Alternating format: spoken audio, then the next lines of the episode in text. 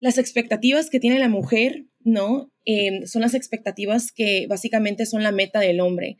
Entonces, puedes ver hoy en día eh, eso reflejado en la sociedad que estamos, que estamos viviendo. O sea, y quiero, quiero ayudarle a las mujeres saber que su valor es infinito. Te doy la bienvenida a la tercera temporada de Platicando en Católico, el podcast donde platicamos de manera relajada y casual con diferentes agentes de cambio de la iglesia de hoy, para conocer sus vidas y lo que cada uno de ellos está haciendo para transformar y renovar la iglesia. Bienvenidos.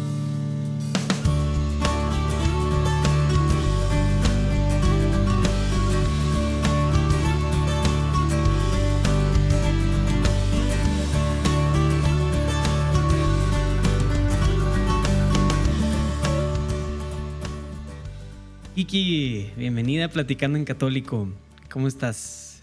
Ay, muchas gracias Luis Diego. Súper emocionada por estar aquí con todos ustedes. Mm. Espero poder contribuir de alguna manera em, amorosa con todo mi ser. Em, yo sé que tal vez, ¿verdad? Otros tienen grandes historias la mía es algo, es algo pues, sí, sí, muy normal, pero ahí estamos. No, hombre, claro, claro que sí. Y por paréntesis, ¿tu nombre real, obviamente, en tu acta de nacimiento dice Kiki o qué, cómo te llamas en realidad? Me gusta esa pregunta. Es Crisia, Crisia, K-R-I-Z-I-A. Mi mamá supuestamente encontró el nombre porque cuando, cuando dio a luz, em, estaba leyendo ella el periódico y vio ahí una tal princesa rusa eh, que, tenía el nombre de Crisia, así que puso Crisia, pero ¿sabes qué, Luis Diego? Nunca he encontrado esa ¿Dónde está esa princesa? Pero una nota medio falsa, ¿no? Seré yo. Híjole, wow. Órale, órale. Oye, pues vamos a entrar a detalle, pero si quieres empecemos con una oración, ¿te parece? Sí, claro. en nombre del Padre, del Hijo y del Espíritu Santo. Amén. Señor, te doy gracias por la vida de Kiki, Crisia. Gracias, Señor, por cómo la usas y la bendices. Gracias, Señor, por todo lo que estás haciendo en ella y a través de ella. Te pedimos, Señor, que bendiga nuestra conversación, nuestra platicada y sobre todo bendigas a quienes escuchan este episodio para que también salgan de aquí movidos, inspirados para poder servirte y construir tu reino. Por Cristo nuestro Señor. Amén. Amén. En nombre del Padre, el Hijo y el Espíritu Santo. Ok, muy bien, Kiki. Pues platícanos un poquito ahora sí entonces de quién es Kiki Rocha, de dónde vienes, eh, no sé, un poco de tu historia, tu familia, etcétera. ¿Qué onda contigo, Kiki? Muy bien, pues yo nací en Los Ángeles. Em, soy de ahí la mayoría de mi vida viví ahí. Ahorita estoy en Dallas. Eso fue hace un, año que me mudé para acá, ah, pero la mayoría de mi vida estuve en el sur de California. ¿Tus papás eh, son mexicanos o son...? Sí, sí, sí. Mi mamá es mexicana de Tampico, Tamaulipas. Ah, mira, órale. Y, ajá, hay muchos mariscos por allá. ¿Y has probado las tortas de la barda o no, Dios? Ay, me encantan las tortas de la barda. Son buenísimas las tortas de la barda. La salsa es otro rollo, pero bueno, sí, las tortas de la barda. el queso de puerco, todo, todo. Sí, el queso de puerco. Es una, em, yo no entiendo cómo pueden, puede existir el concepto del queso de un puerco, porque los puercos no hacen leche, pero bueno, está bien entiendo, entiendo, pero bueno. Eh, será un milagro, quién sabe.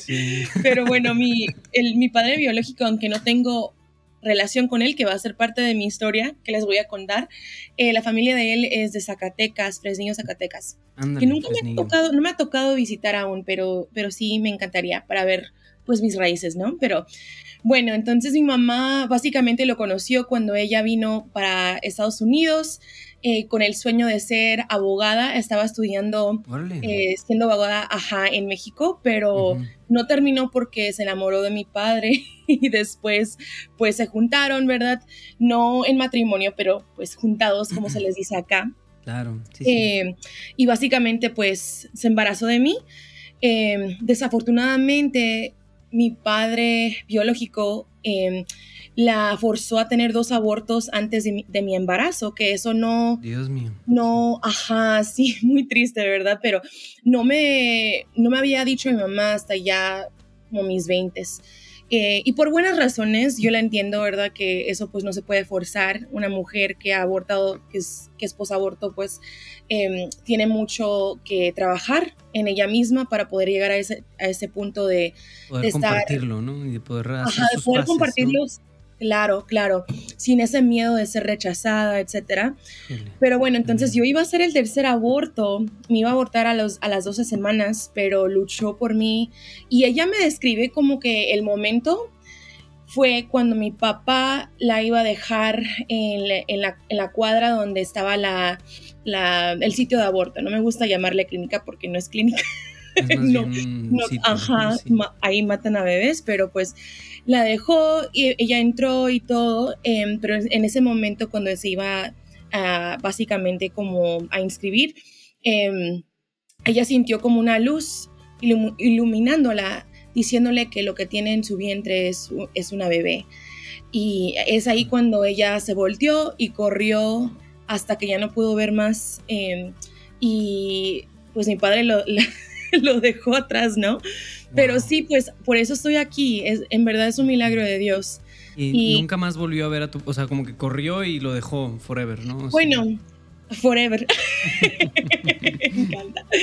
Bueno, em, ella a su manera pues huyó. Em, era una relación muy tóxica, una relación muy tóxica. Él por su parte la manipulaba mucho y pues obvio no dudo que tenía sus propias heridas, ¿verdad? Em, no lo dudo y a su manera mi mamá pues se escondió de él y todo em, y se separaron, ¿no? No duró mucho, la verdad.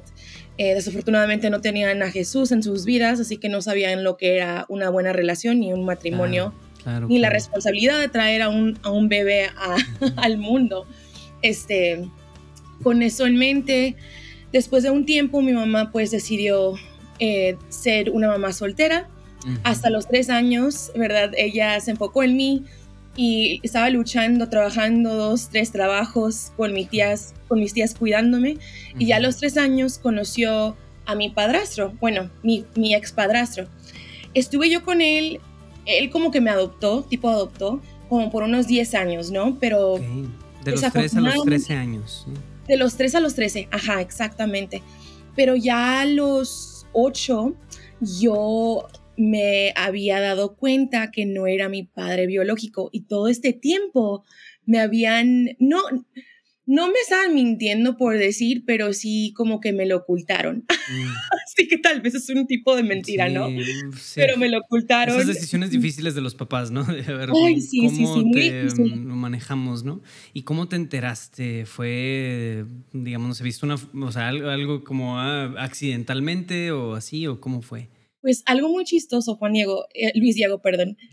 ya Juan, Diego. de hecho, es, no, Juan Diego es la empresa donde trabajo y es mi hijo también, o sea, entonces puedo entender que, que, me digan Juan Diego, no pasa nada. este, encontré lo que en Estados Unidos se le llama el Social Security Card, mi tarjeta con mi número de seguridad, básicamente, eh, la encontré, no sé por qué estaba afuera ni suelta, pero estaba en la mesa de café en la sala. Y era como el verano, así que yo tenía todo el tiempo del mundo y estaba yo bien curiosa y la agarré y dije, pues, ¿quién es Crisia Hortensia Rocha? Yo me conocía como Crisia Moto, que era el, el apellido, perdón, de ah, mi padrastro, y me lo dieron para registrarme en la escuela. Cuando leí la tarjeta dije, pues, ¿quién es esta? Se le dice en, en, español impostora, ¿no? Mm, como, ¿quién es este impostor? Sí, sí, sí, ¿quién es el impostor o la impostora? Sí. sí. Y pues la verdad, yo bien sorprendida y como era una niña bien curiosa y preguntona, me acerqué a mi ah. mamá y le dije, pues, ¿quién es ella, no? Y mi mamá bien nerviosa y me dice, no, no, pues espérate hasta que tu papá o mi padrastro en este caso, llegue del trabajo y él te mm. cuenta, tratando de como hacerme olvidar, ¿no? Pero no, yo no me olvidé. Yo, estaba viendo, estaba viendo el reloj y a, las meritas seis estaba yo en la, la eh, puerta, de la puerta. Y vino mi papá, mi padrastro, entró em, y le dije, oye, ¿quién es ella? Y ya después de ahí se dieron cuenta que no me iba a echar atrás. Y me agarraron de la manita y me llevaron hacia el cuarto, me sentaron y ya me empezaron a, a decir mi historia, ¿verdad? Me mm. dijeron, me acuerdo que él me dijo, ¿sabes qué? Con todo el amor del mundo quisiera poder decirte que soy tu papá biológico, pero no lo soy tú tienes a alguien más, ¿no? Y me acuerdo, Luis Diego, sentirme así como bien perdida, como bien desubicada, como que mi identidad se, se, derrumbó en ese momento. O sea, ¿quién soy yo? Me pregunté. A los ocho años. Wow. Una pregunta bien filosófica. La, exacto, la crisis que normalmente tenemos a los 15 o incluso hasta los 20, 30 años. A los ocho años, no manches. Qué increíble. Sí, y, y, pues no te niego que sí me, me entró como una tristeza que sentí que las dos personas quien yo amaba con todo mi corazón y pues confiaba en ellos, ¿no? Para cuidarme aunque no tenía el lenguaje para poder expresar eso, en mi serio lo sabía. Me habían ocultado algo tan grande. Y con eso en mente, pues eh, ya a los 13 años es cuando por fin tuve la valentía de conocer a mi padre, porque es entre los 8 y los 13 Em, yo era como una niña muy insegura. en, las familias latinas han escuchado pues del, de la palabra carrilla, ¿no? Se les da carrilla, etc. Pero la verdad es otra palabra para el bullying. Yo lo voy a decir sí, como se llama. Sí, es como decir, no, necesitas aguantar carrilla y no es cierto. no. Entonces mis primos y mis primas, por ser yo la más chiquita, me dan mucha carrilla y eso mm. como que... Em, lo como que lo adopté, ¿no? Como mi identidad, etcétera. me llamaban gorda, gorila, un montón de cosas. Y me afectó tanto que yo pospuse conocer a mi padre. Y ya a los 13 años le dije a mi no, le voy a, le voy a escribir una carta y nos, lo, vamos a conocer. Bueno, yo ahí, antes, de, antes de entrar directo a eso, o sea, tema de fe, ¿cómo estaba en tu familia? O sea, digamos, ¿tu mamá había tenido ya algún caminar, digamos, hacia Dios? ¿Te educaron bien con tema de fe o cómo fue esa parte? Fíjate que, sí, mi mamá, mi mamá em, tuvo, su reversión a cuando yo tenía unos siete años. Me acuerdo empezar a ir a misa, pero pues ella a su estilo no nos, nos llevaba y trataba de, de en verdad inculcarnos esos valores. Se volvió catequista, pero en la casa era como un poquito, era un poquito complicado porque mi padrastro pues el, la cabeza de la familia, ¿no? En ese tiempo, en verdad no adoptaba la fe católica ni la practicaba, iba a la fuerza, a misa, etc. Y pues los niños pueden sentir eso cuando no estaban unidos los padres, ¿no?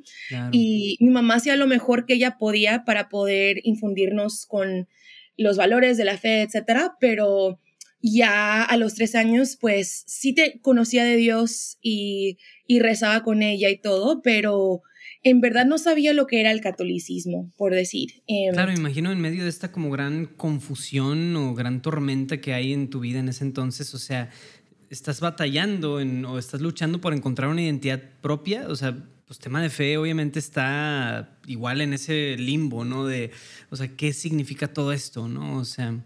Sí, y, y, pues te imaginas, ¿no? De que nuestros padres son la cara de Dios para nosotros los niños eh, bueno, yo en ese entonces, y cuando nuestros padres nos fallan de alguna manera o hay un tipo de eh, desconexión en que quién es mi padre, quién soy yo, etcétera, pues es muy normal sentirte perdida, eh, desubicada, etcétera. Entonces, pues yo con, con el tiempo empecé a tener curiosidad y por fin lo conocí a los 13.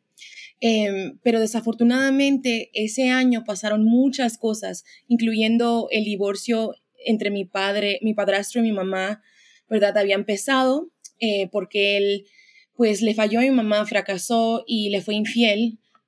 Entonces, un modelo de, de, de padre ahí, ¿verdad? Se derrumbó para mí, básicamente. Y después acá, mi padre biológico, que apenas yo lo estaba conociendo, seis meses después de conocerlo empezó a abusarme sexualmente, que yo estaba como en el séptimo grado. Bueno, acá se le dice séptimo grado ya, este, segundo de secundaria, creo. Sí, sí, sí. Em, y fue pues algo muy difícil porque mi mamá siempre me había, me había enseñado, si alguien te toca así, me tienes que decir, etcétera. Pero cuando ya por fin te pasa a ti, es algo que no puedes como... sí, no, no no puedes como explicar qué te pasa, ¿no? O sea, te congelas por dentro, te, siempre, te sientes súper manipulada. Em, hay muchas cosas que hace el abusador para poder como hacer que la verdad se, vea diferente, ¿no? Se distorsione. Y es lo que él estaba haciendo por seis meses, me estaba como preparando para ese punto de abuso. Y el abuso pues empezó como a transformarse. Primero era como tocar y después llegó al punto de que yo pensaba que estaba embarazada y dije, me acuerdo, me acuerdo, estaba yo sentada en las escaleras de la casa de mi mamá en California mientras él estaba en Utah y venía, venía a verme. Em, no voy a ser muy gráfica ni nada, pero básicamente pues yo, yo temía estar embarazada y me acuerdo yo ese día que fui a, la clínica enfrente de mi high school, de mi preparatoria, para hacerme una prueba de embarazo. Y me, me dijeron, no, no estás embarazada. Y me, me dieron una bolsa de condones y estaba yo, em, estaba yo caminando hacia la casa de mi mamá, me senté en las escaleras, le llamé a él, a mi padre, y le dije, no estoy embarazada. Me dijeron, me dice, me dice él, pues vas a tener que agarrar una, hacerte un aborto, básicamente, si es que estás embarazada, quiero que te hagas otra prueba. Y, y después, a los años, ¿verdad? A la década, mi mamá me dijo de, de que yo iba a ser abortada y también pues mis hermanos desafortunadamente fueron abortados. Em, y dije, wow, o sea, el círculo de la vida, el círculo de esa circunstancia, de que el mismo hombre que fue confiado, ¿no? Con, con cuidar de mi dignidad, fue el mismo hombre que la explotó. Y para mí, pues es sumamente triste porque los padres, el llamado de los padres, em, el llamado masculino es proteger y proveer. Y fue lo opuesto de lo que hizo él conmigo, ¿no? Em, entonces, con eso en mente, eh, me acuerdo también otro momento en el cual yo de de mi manera, ¿no? De mi manera, traté de luchar y le pregunté, oye, ¿esto está bien? Y me responde él, muy astutamente, como que lo pensó, ¿no? Y me dice, bueno, yo sé que te amaba antes de conocerte, pero nunca me imaginé amarte tanto así.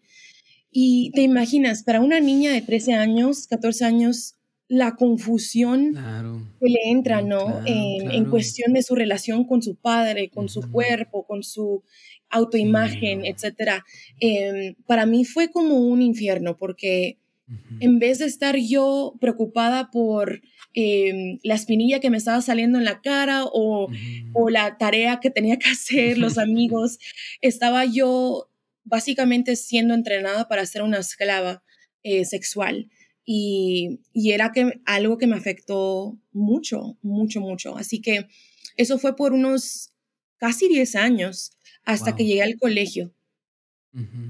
10 años entonces de este sistemático como, pues sí, o sea... Abuso, sí. Dios mío, Kiki. Increíble. Y el, o sea, híjole, o sea, y ya digo, pues la, el caminito de salida, ¿cómo fue? O sea, ahí sí ¿Cómo fue que poco a poco a lo mejor te fuiste dando cuenta de la realidad? ¿Fuiste cortando cosas? ¿Cómo, cómo fue esa parte que saliste de ese, de ese ciclo?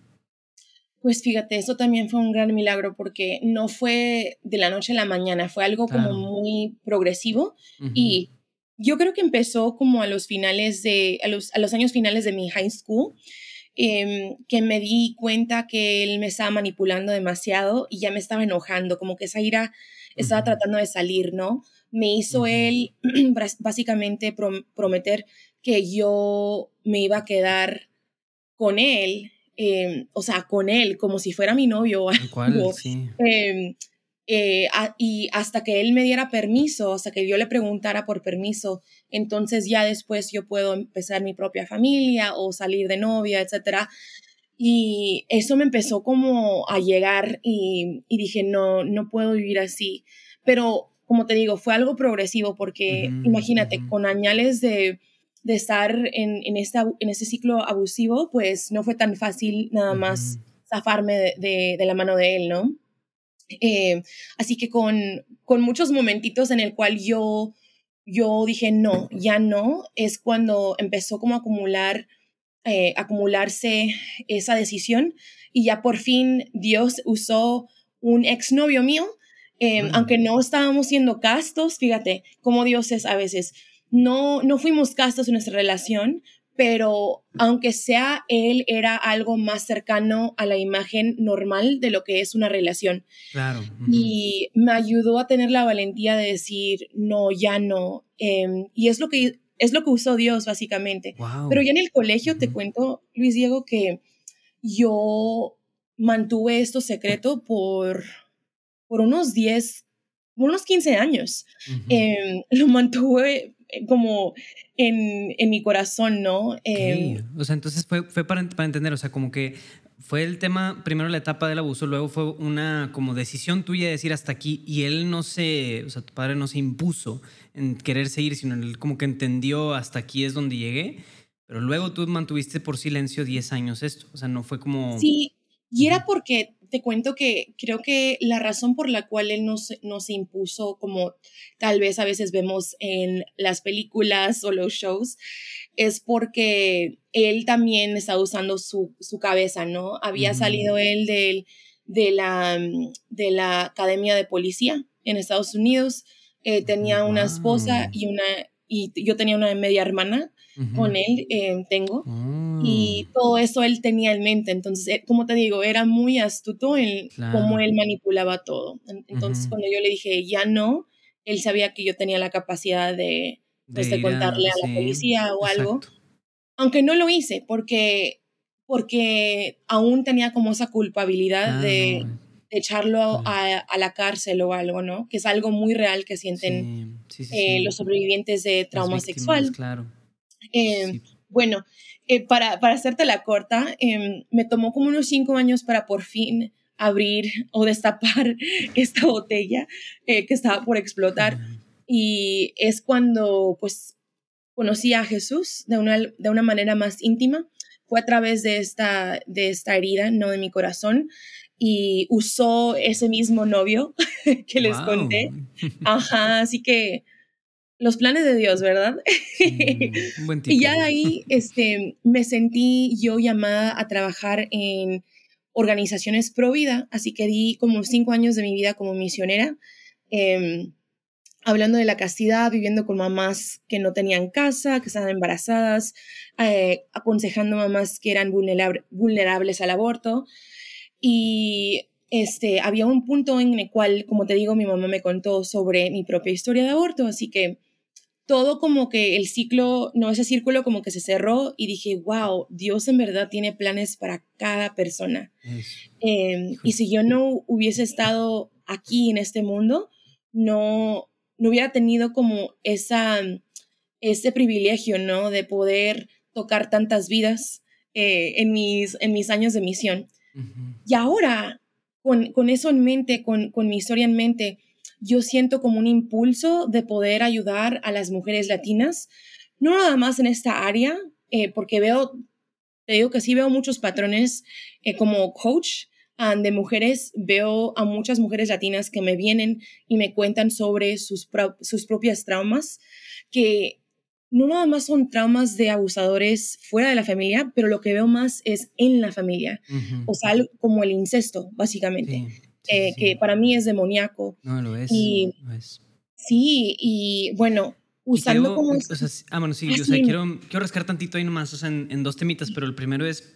O sea, yo la verdad, a como te, te, veo, porque digo, estamos grabando esto para audio, pero yo puedo verte porque grabamos ahorita, estamos hablando en video, puedo ver en tu cara cierta como radiancia de alegría y de paz, o sea, y también cuando, cuando hablas de estos temas, o sea, compartes tu corazón y te pues hablas de algo ultra íntimo, ¿no? O sea, y cómo ha sido ese proceso para ir, así como decías, no, o sea, por ejemplo, tu mamá se tomó sus buenos años para entender qué había sucedido y pasar por eso. ¿Cómo ha sido esa parte de tu historia? O sea, el, entenderlo, el aceptarlo y ahora el, el abrazarlo y decir, este es, pues, o sea, darle la vuelta, ¿no? No, no solo como el como asimilarlo como víctima ahora, sino ya como alguien que puede dar misión, puede ayudar a otras personas en eso. ¿Cómo es ese proceso? O sea, porque yo te veo con una alegría y una radiancia que digo, wow, híjole, o sea, yo me, yo me siento muy mal porque se me cae el café, por ejemplo. Ah, no soy la peor persona del mundo, no sé qué. O sea, ¿cómo le haces? ¿Cómo vives eso? Bueno, ha sido, ha sido, como te digo, algo progresivo, así como el abuso fue algo, ¿verdad? Progresivo, también la sanación a veces es así, pero para algunas personas es algo milagroso que en un momento Dios te puede quitar como ese dolor, ¿no? Trabaja Dios de diferente manera con cada persona, con cada hijo o hija. Y conmigo creo que ha sido una mezcla de momentos de milagrosos, de mucha, mucha gracia, donde siento como un alivio y digo, wow, me siento como más liviana. Y también ha sido unos años de un buen trabajo interior, ¿no? De tener que ir a terapia, tener que agarrar una coach, eh, cambiar el tipo de amigos y amigas que tengo para poder tener como una visión más celestial, ¿no? Y hacer que esa comunidad también sea un reflejo de esa visión. Em, entonces, es un, es como una acumulación de muchas cosas. Sí. Y, pero creo que a lo que voy aquí es que Dios me ha dado la gracia de poder ver, verlo en los momentos más, más difíciles de mi vida y es lo que me ha dado la valentía de seguir adelante. Como te, te cuento algo que se me olvidó contarte yo a mi mamá tenía, tenía un temor de decirle, de contarle lo que me había pasado, porque ella, ese, ese mismo año que empezó el abuso y que también el divorcio había empezado, ella se dio cuenta a través de, un, de, un, de una libreta que yo tenía donde, donde básicamente... Pues, diario, ¿no? Eh, ajá. me expresaba y todo, en, como un diario, ajá. Este, ella lo leyó, lo encontró y vio ahí como unos como que yo estaba describiendo algo que estaba pasando con mi papá. Y se alarmó, ¿no? Normalmente, así como lo va a hacer una mamá. Eh, y tomó un tiempo para poder investigar y todo, pero mi padre me hizo mentirle y él le, mintió. Y ella como no tenía la capacidad emocional para poder estar en dos, dos, lugares, en dos crisis a la misma vez, pues hizo lo mejor que pudo y dijo, ok, yo confío que me estás diciendo la verdad. Bueno, con el tiempo, una amiga, mientras yo estaba pasando por esa ansiedad, em, como a los 24 años, cuando ya se estaba por destapar todo, una de mis mejores amigas, Gloria, me dijo, Kiki, ¿te aseguro que tú vas a encontrar em, esa sanación que tú estás buscando si tú le dices a tu mamá? Y yo le decía, no, Gloria, ¿cómo te atreves a decirme eso? O sea, no, ¿cómo? No. O sea, yo, yo le voy a quebrar el corazón y quiero protegerla, ¿no? Esa era donde iba mi mente. Pero un día, Luis Diego, cuando yo estaba llorando, o sea, aquebrantada en la iglesia y ni sabía cómo rezar, mis lágrimas eran, eran mi oración. Estaba yo sentada en llanto y escuché las puertas de, de la iglesia abrirse y caminó alguien eh, por, el, por el caminito ¿no? de, la, de la iglesia y me tocó, me tocó el hombro y yo, y yo veo para arriba y es mi mamá y me dice, ¿qué pasó? Y literalmente digo, wow, o sea, o sea, ella, la, la probabilidad de que ella me iba a encontrar ahí mientras yo estaba en lonche de mi trabajo en la misma iglesia, a la misma hora, o sea, era un milagro de Dios. Y era ahí cuando Dios me dio una paz y me dijo, es tiempo de contarle y lo vas a hacer conmigo al lado, enfrente de mí, enfrente del tabernáculo, ¿no? Em, y es cuando yo dije, Dios está conmigo, em, no importa lo que estoy sintiendo ahorita, cómo, cómo, o qué tan quebrada estoy, pero yo sé que tengo un padre que está luchando por mi, por mi, por mi sanación em, y mi santificación, ¿no? Así que es lo que me ha ayudado. Em, y lo, lo, lo, lo, más, lo más que voy a agregar va a ser esto, que también eh, cosas prácticas, ¿no? Como te digo, la terapia es muy importante. El círculo de amigos, em, el autoconocimiento, o sea, a través de libros, a través de un diario o algo así, empezar a conocerte más y más para poder ser santa las habilidades de poder comunicar tus heridas, porque a veces como alguien que es sobreviviente de trauma, ese lenguaje se te, ha, se te ha como borrado, ¿no? De que no puedes darle palabras a las heridas, entonces tú tienes que empezar a practicar hacer eso para poder decir, necesito ayuda porque estoy fallando en esto o en esto o en el otro, porque yo como mujer, eh, me encuentro como en el porcentaje muy pequeño de mujeres, ¿no? De que fueron adictas a la pornografía y la masturbación. mi padre es el que me expuso, a todo eso. Em, y fue algo igual traumático, ¿no? Entonces, en ese, en ese, por ese ángulo también me puedo eh, conectar con muchas mujeres que tal vez se sienten como aisladas en este problemilla. Pero bueno, te doy oportunidad de responder. No, no, no, sí, wow, es que it's a lot to take in, o sea, es mucho para como de, de tu historia, la verdad. Mi, de hecho, la, la, otra pregunta que te iba a hacer iba en torno a eso, o sea, de, de, si tu mamá se enteró y demás, me dices que ya se enteró, y, y ahora sí, lo que quiero saber es un poquito la parte de la resolución del lado del abusador, o sea, ¿qué pasó? O sea, si, oye, hubo, mm, ¿qué, ¿cómo reaccionó tu mamá para empezar? O sea, ¿qué, ¿y qué pasos se dieron? Más bien fue como una, algunos lo que hacen es un restraining order, algo así, ¿no? Que ya no te puedes acercar, no sé qué, o sea, ese es como un paso intermedio, ¿no? Pero que... No. En ese momento donde mi mamá, pues, se dio cuenta que mi papá me había abusado cuando estábamos en la iglesia, em, la verdad, fue un momento tan maravilloso porque pude ver el coraje, ¿no? De, de la maternidad, de decir, no, este es mi cachorrillo o algo, y la, lo voy a cuidar, la voy a cuidar. Em, y es lo que hizo mi mamá, se transformó en ese minuto y me dijo, esto, esto no fue tu culpa, te vamos a encontrar una psicóloga, vas a estar bien, yo te voy a cuidar, etcétera. Porque te digo que en esa temporada estaba yo tan mal, o sea, tanta ansiedad, tanta depresión. Este, me acuerdo que estaba trabajando en un gimnasio como entrenadora y era algo tan terrible que cada, cada 10 minutos me tenía que ir al, al, baño a llorar, porque era como, como que mis heridas estaban tratando de hablarme, ¿no? Claro. y de hecho, o sea, sé que en varias situaciones, o sea, las, las muchachas que, se, que, que abren esto a la luz de alguna u otra manera, a veces, o sea, sé que hay gente a las que les resulta peor por el tema de, como hay mucha gente que no les cree, que, no sé, las, las terminan como que salpicando con otras cosas, o sea, es bien difícil, ¿no? O sea, pero entonces el que esto salga a la luz a veces puede ser también difícil para la víctima, ¿no? Sí, no, tienes razón. Em, puede ser difícil. Ahora, pues estamos en unos tiempos donde el abuso sexual ahora es muy común, desafortunadamente, porque no sabemos la razón por la, nuestra sexualidad, no, no, no sabemos cómo eh, poder vivir ¿no? el ser humano y la castidad, etcétera. Entonces, pues vemos estos casos. Y también, pues Satanás está mm, vivo y está corriendo por todos lados, hasta en la propia familia, como te digo. Eh, pero sí, he tenido muchas mujeres que se han abierto conmigo y me han comentado sobre sus historias y es lo que me ha inspirado hoy a poder decir, ok, estoy viendo yo patrones em, en estas generaciones, ¿no? Y quiero ayudar a las mujeres a cambiar el rumbo de dónde están llevando su linaje em, para poder cambiar vidas, mm. cambiar vidas. Y lo que pasa es que la mujer tiene tanto poder, o sea, la mujer, las expectativas que tiene la mujer ¿no? Em, son las expectativas que básicamente son la meta del hombre.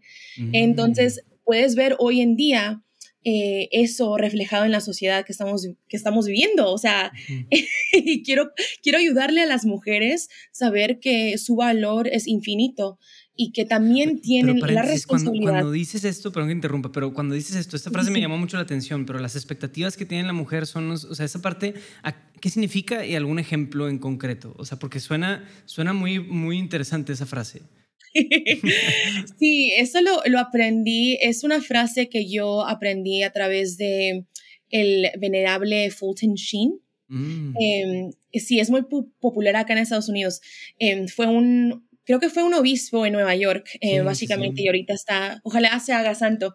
Pero me acuerdo leer esta frase que básicamente dice, insinúa que la mujer es tan poderosa que dependiendo del valor que ella, que ella se vea en ella misma, ¿no? Las expectativas que ella ponga, em, va a ser como la meta del hombre o el hombre va a alcanzar de acuerdo a ello. Y esto puede cambiar una sociedad, puede cambiar una cultura, puede, la puede afectar. Si la mujer es libre para poder expresarse, aspirar y soñar, a eso va a llegar y aspirar el hombre. Ajá. Wow. Em, sí. y, con su valor en el centro de eso, ¿no? O sea, porque, porque esa es la cosa que el, el, el la persona masculina, el hombre, está creado de tal forma de que quiere proteger y proveer, pero cuando no sabe que el objeto de su protección y provisión es la mujer, ¿verdad? O no sabe cómo darle valor a ello. Perdido, está, está, perdido. Y es lo que estamos viendo hoy en la sociedad. Claro, está, está, desorientado y está como atontado buscando encontrar a ver qué, a qué le da, ¿verdad? Sí. ¡Wow! Tiene tanto sentido eso, ¿no? Y lo veo mucho, o sea, o sea, tanto a nivel social, pero también a nivel de cosas tan chicas como familiar o así. O sea, la mujer le imprime una, una cosa tan intangible pero hermosa a la familia, al hogar, o sea, que, que, sí, o sea, yo, si yo viviera solo aquí en la casa, sería como un cavernícola, ¿no? O sea, estaría todo oscuro y feo, ¿verdad? Se necesita eso, o sea, wow. Wow, sí, es la, esencia femenina, ¿no? Me encanta, eh, o el genio femenino, como le dice Juan Pablo II. Sí. Entonces ahora, Luis Diego, estoy como, me agarraste en un buen tiempo porque estoy yo como a punto de casarme, gloria a Dios, en octubre, así que sí es posible cortar esos patrones, ¿no? Eh, malos en la familia. Em, pero también estoy como, estoy como tratando de dar vida a un nuevo sueño y ese sueño es poder como crear una comunidad donde latinas de primera generación acá en Estados Unidos pueden em, hallar las herramientas que necesitan como como seres humanos, ¿no? En, en, todas las áreas del ser humano para poder regresar como a la tradición que está tan dentro de nosotros y es tan, una, una parte tan grande de nuestra cultura. Porque lo que te cuento es que acá es como otra, otro mundo, ¿no? la subcultura de ser mexicana, americana o... No, no, es otro... es, es, otro mundo, es otra cultura y como se dice en la, en la película de Selena, Em, hay una escena donde el papá y Selena, el del papá y, Selena están hablando y él está enseñando, oye, nuestra, nuestro, la casa de nuestros papás pues está allá y nuestra casa está aquí, no somos ni de aquí ni de allá, más o menos. Es tan difícil ser mexicano, tan difícil ser americano. Tenemos que conocer de, de Oprah y también de, ¿cuál es la, que se le llama la cubana? Eh, ¿Laura? ¿No, Laura de América? No, Laura. es el caso cerrado. Cristina, Cristina. Me acuerdo, no sé si te acuerdas de Cristina. Eh, bueno, acá fue grande cosa, pero Mm. Eh, tenía su propio show. Con eso en mente, em, yo sé que navegar la cultura de acá a Estados Unidos en cuanto tus padres se mudan para acá, no es algo fácil porque básicamente es otra cultura, otro lenguaje y estamos siendo, se dice en español, indoctrinadas. Ah, ajá, adoctrinado, indoctrinado. Adoctrinadas. Eh, con morales y valores muy liberales, ¿no? O sea, el hombre se ha vuelto eh, o, nos, nos, dicen que es nuestro peor enemigo o, este, tenemos que compararnos a ellos, que nuestra, nuestro cuerpo es nuestra posesión, ¿no? Que el dinero debería de ser nuestro ídolo. O sea, unas, unas mentiras que creo que no, no necesariamente son mentiras, pero están como mal eh, como mal explicadas, ¿no? O sea, quiero traer a luz lo que en verdad es ser mujer y lo que en verdad es, ser, una latina. Ajá. Qué bonito, o sea, yo creo que como está, esta, o sea, son culturas tan contrastantes y que, o sea, están en el corazón de los latinos y las latinas, o sea, eso genera como un conflicto, no sé, o sea, yo la experiencia que he tenido sirviendo hispanos en Estados Unidos, o sea, veo a las muchachas particularmente en un conflicto tremendo de sí mismas y que eso tiene que llegar a una resolución de algo nuevo, ¿no? De a ver, yo tengo que encontrar mi propia manera de vivir como latina en Estados Unidos, ¿no? O sea, es... Y eso es en general para latinos donde sea, o sea, a ver, la riqueza de la tradición latina, pero también en el mundo moderno, ¿no? O sea, y las, las, los retos tremendos que enfrentamos hoy, no sé. Qué fuerte. Te cuento que que hace unos días me la pasé viendo un show y esto lo, considero como estaba yo estudiando, ¿no? Porque estoy a punto de darle, dar vida a esto, quiero, es un sueño mío. Em, se llama el show La cultura es latina, The Culture is mm. Latina, en, en el noticiero eh, de acá. Y bueno, era básicamente un show donde pusieron a un montón de latinas de diferentes países aunque ellas, ellas nacieron acá, pero sus padres son de diferentes países latinos, en una mesa redonda estaban ellas comiendo y platicando sobre la cultura latina y hay un momento donde yo puedo ver el conflicto de que tú, de que tú hablas, por un momento ellas están hablando de que las latinas tienen que ser pro aborto, ¿cómo se atreven a ser, a no ser pro aborto? O sea, es algo que es necesario, ¿no? Por decir, porque es lo que escuchamos acá. Em, y después hay otro momento donde dicen, oye, y me estaban haciendo bullying porque, porque yo quería tener una familia grande, bla, bla, bla, no, y digo, wow, o sea, eh, todo esto en la misma conversación, puedo ver la indoctrinación, indoctrinación moderna, liberal en ellas, y a la vez puedo ver la cultura y los valores tradicionales que, están en nuestros raíces ADN y que no puedes hacerte de eso, o sea, es imposible. Sí, entonces digo, esto aquí me fascina y a la vez me entristece. Sí, quiero hacer algo. Claro, y, y, en sí, o sea, platicas un poquito de tu sueño, o sea, es como el...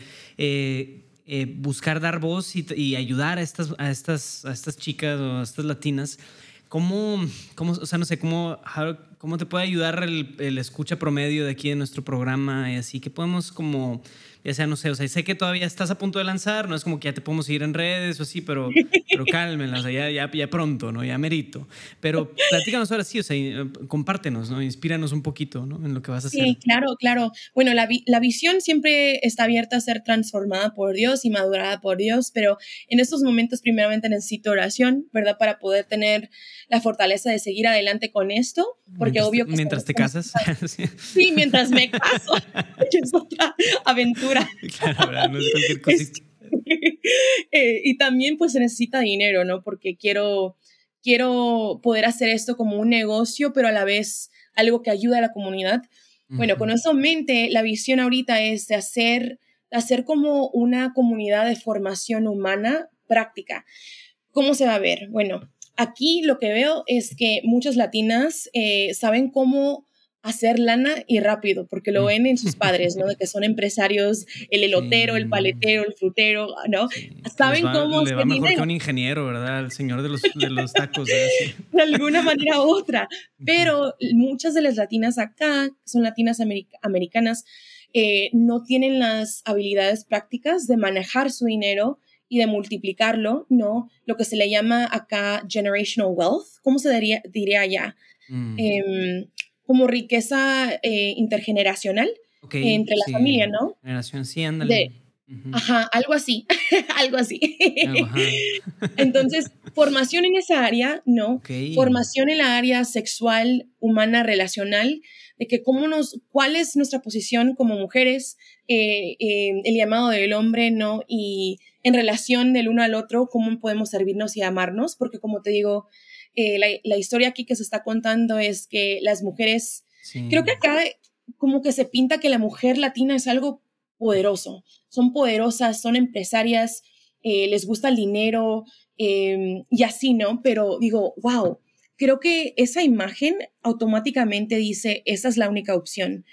Mientras la iglesia, la que, la que contiene la verdad, ¿no? Dice que la mujer Em, la mujer, su, gran llamado es, ser el corazón de la familia, mm, es el, pilar de la familia. Entonces, ¿cómo podemos nosotros eh, encontrar como un medio, entre medio, entre la realidad de ahorita, lo que se nos está pintando y el, y el llamado que nos invita la, Madre Iglesia, ¿no? Quiero hacer esto de una manera que tenga como una estampilla cultural fuerte, porque en la cultura es donde encontramos como un hogar, una casa, ¿no? En nuestros corazones. Dice, ay, se me hace muy atractivo que usan el símbolo de Nuestra Señora de Guadalupe, por, por ejemplo. Yo la voy a usar, pero la voy a usar por, para, para algo bueno, ¿no?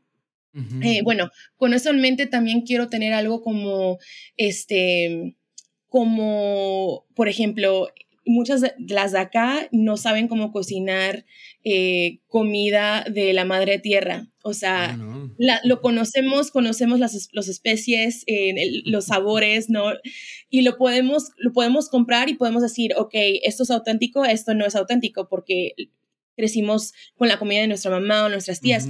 Pero nosotras, como hemos estado em, en otra vida, por decir, em, trabajando, yendo al colegio, etcétera, no hemos tenido oportunidad de poder ejercer esa tradición en la cocina. Y digo, ¿sabes qué?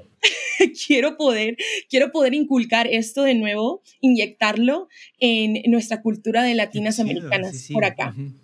Cositas así, ¿no? Em, pero como te digo, el resultado que quiero es poder ser una invitación muy, eh, muy sutil, eh, muy cálida eh, para las latinas que tal vez se han cruzado al otro lado liberal y para que ellas digan, ok, tal vez hay otra manera de vivir mi mm. latinidad, ¿no?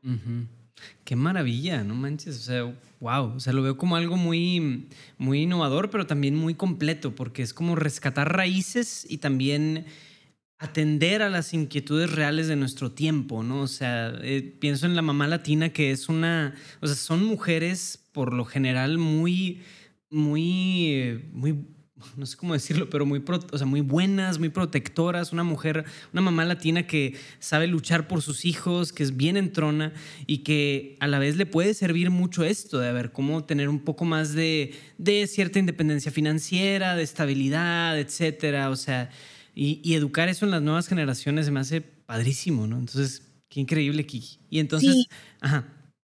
No, estás, estás tú en, en, el punto, pero lo que iba a agregar es que ah, lo que quiero más que nada es, es salvar almas, ¿no? Ayudarle a Dios a salvar esas almas que se están perdiendo a través de narrativas liberales que dicen las latinas, no, pues si quiero en verdad ser latina, tengo que, tengo que apoyar el aborto. Eh, o tengo que traicionar mis raíces tradicionales, etcétera, porque ahora es lo que se está pintando por acá tú no eres latina si no eres pro aborto, por ejemplo. Eh, tú no eres latina si en verdad no crees en el racismo sistémico que acá se está. Entonces, es, es, mi, es mi corazón, es mi sueño. Ojalá, si Dios quiere, podamos lanzarlo el año que viene después de casarme. Un paso a la vez, exacto. muy bien, excelente, excelente. Entonces, bueno, y, por último, así un breve como toque así en tema de como tú, cómo vives ahora sí espiritualidad, tu relación con Jesús, o sea, hablas mucho de esto, ¿no? De tu, tu cierta cercanía con Cristo. ¿Cómo, le, ¿Cómo lees? ¿Participas de algún grupo? ¿Vas a misa cierto, no sé? O sea, ¿cómo, cómo funciona esa parte de, ti? Y esta pregunta se me hace muy divertida porque, pues, como muchos mexicanos, eh, yo crecí como en, el movimiento carismático, ¿no? Mi mamá me llevaba a las juntas, eh, las alabanzas, etcétera. Pero conforme el tiempo empecé a enamorarme con la misa en latín. Em, y ahora es, es la misa que, a la cual yo voy con mi, con mi prometido cada domingo. Ah, pero a la vez encuentro mucho como comfort y ah. eh, familiaridad con las alabanzas carismáticas. Combinación tan curiosa, ¿no? Misa en latín y oración carismática. Exacto, de nuevo la mezcla de dos grandes culturas ahí. ¿verdad? Sí, pero es, es, lo bonito de nuestra cultura católica, ¿no? Que es, universal. sí, así que me, me encanta la, la, misa más contemplativa, eh, pero a la vez en mis momentos de oración personal. Me gusta mucho escuchar alabanzas, em, tener un diario donde hablo con Dios, ¿no? Em, poder ir a grupos eh, de mujeres donde podemos hablar más de nuestra fe y de lo que es ser mujer. Como ahorita estoy yendo a un grupo donde se está, em, donde se está platicando más sobre la carta, de sobre la carta del, la carta a la mujer, perdón, eh, de San Juan Pablo II. Y es muy hermoso poder eh, preguntarnos ciertas cosas eh, y, en la intimidad de, del grupo de mujeres podemos, podemos ir más a fondo, porque obvio, si, mm. si estuviera la presencia masculina, como que, ¿verdad? Ah. Pero podemos ser nosotras en ese grupo. Claro, sí, sí, sí. Buenísimo. Sí, una de mis devociones em, sería el rosario, el Santo Rosario, el ir a adoración. Me encanta poder estar en la presencia de Dios. Em, me da tanta paz, tanta paz. Eh, y también me encanta mucho la espiritualidad em, de San Ignacio de Loyola, que se basa mucho a, usar la imaginación cuando lees las escrituras, ¿no? Y me, me, gusta mucho porque tengo una imaginación muy activa, yo. Entonces, cuando ese, ese método de oración te invita a entrar a la escena de la Biblia, por ejemplo. Mm. Entonces lo recomiendo mucho a, todos. Me ayudó mucho a fomentar mi fe. Órale, buenísimo, buenísimo. Gracias por compartirlo. Y de hecho, bueno, o sea, con lo último que me quedé de duda, porque mm, sé que tienes que salir dentro de unos minutos, pero es el tema de esta, este momento en donde dices que conociste o que en medio de la, gran tormenta fue un parteaguas en ti conocer a Cristo. ¿Cómo fue? O sea, esa parte, para no perdernos de eso de experiencia. ¿Te invitó alguien a algún retiro? Te, ¿O fue más el tema de acercarte más a misa y más bien fue sacramental ordinario o así? ¿Cómo fue un poquito eso? Bueno, fue a través del novio que te, que te, el cual te comenté. Em, él estaba más o menos practicando a su manera, ¿no? Su reversión era más lenta que la mía. La mía no lo sabía en ese entonces, pero iba a tomar unos tres meses Em, y ya de ahí era como un, lo que se le llama aquí, roller coaster. Okay, sí, sí, sí. Em, Una montaña rusa, decimos aquí. Sí, iba yo como a 100 millas por hora. Órale. Y ese verano él estaba yendo a misa tratando de luchar por la castidad de nuestra relación y yo terca de que no, pero por querer complacerlo y por querer tenerlo en mi vida, yo decía, no, pues tú vas a ir a misa, pues yo también voy, a ir a misa para enseñarte, mm. ¿no? De que sí puedo ser esa mujer o lo que sea. Ah, tú vas a, tú vas a rezar el rosario, pues yo también, ¿no? Y así era, ¿no? De que Dios me estaba como llamando a través de, de él. Pero hubo un momento donde él dijo, no, pues ya no me siento llamado a ser tu novio. Y y pues quebramos. Pero yo aún estaba ahí de terca tratando de ganarlo de nuevo a que sea mi novio. Y me acuerdo un día a agarrar un flyer donde decía, ay, va a haber como, es, como ejercicios espirituales de San Ignacio, venga, ¿no? Va a ser de 10 mm. semanas. Y le dije, oye, ¿quieres ir conmigo? Ándale, vamos. Este, y él fue conmigo y los dos estábamos ahí. pero yo no sabía en ese entonces, pero Dios me iba a poner en mi corazón muchas cosas y una de esas cosas era que él no era mi futuro esposo y que me estaba reservando para alguien más. Y más aparte empecé a enamorarme más de las escrituras, del Dios mm. vivo, ¿no? En la Biblia.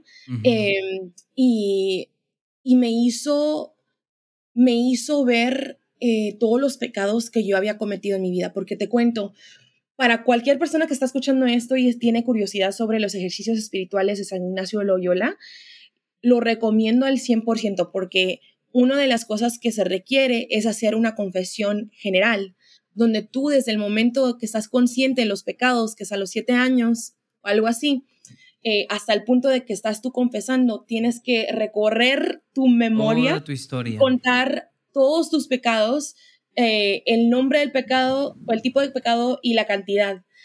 Y es lo que hice y sentí tanta, como me sentí tan liviana, un, alivio que no puedo, no puedo comunicar. porque era algo milagroso, ¿no? Y me recuerdo, Luis Diego, saliendo del confesionario, vi una mariposa blanca y era como un toque de Jesús, de que me estaba diciendo, ya eres pura como la nieve, ¿no? Y, entonces eso fue, eso fue de que me enganchó ahí. qué increíble, qué increíble. y, la verdad me gusta, o sea, como ver el contraste, ¿no? O sea, de, bueno, o sea, ese fue como que tu parte aguas, tu momento. Y ahorita platicas de cómo tu caminar espiritual te ha llevado a, ya sea diferentes expresiones o más bien seguir con el tema de, de la espiritualidad ignaciana. O sea, qué, qué bonito. Muchas gracias por compartirlo, Kiki. Ay, gracias Luis Diego por recibir mi historia. Claro, claro, un gustazo. Normalmente te digo, y, para quienes nos escuchan, será un poco raro que este sea otro episodio medio corto, porque normalmente dura una hora y media, dos horas o así, pero aquí, pues por tema de tiempo y así, vamos a ir pasando en toda esta nuestra sección de preguntas rápidas. ¿Sale?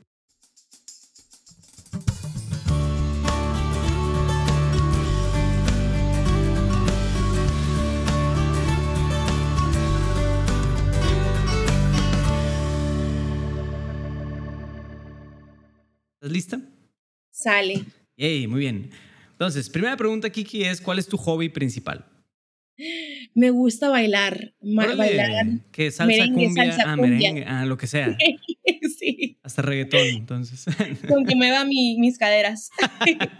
órale, órale. ¿Comida mexicana favorita? El mole. el, mole. el mole. Wow, buenísimo. Buenísimo, buenísimo. ¿Mole alguno especial o más bien lo que sea que... Sí, lo que sea, con que tenga un poquito de picante, me gusta. Ándale, buenísimo. muy bien, muy bien. ¿Te acuerdas cuál fue, bueno, creo que ya nos dijiste, pero la primera experiencia espiritual que recuerdes, qué edad tenías y qué fue? O sea, no necesariamente tiene que ser esta que fue como ya la conversión, sino a lo mejor, o sea, a lo mejor tenías en tu primera comunión o algo así. ¿Cuál fue tu primera experiencia espiritual?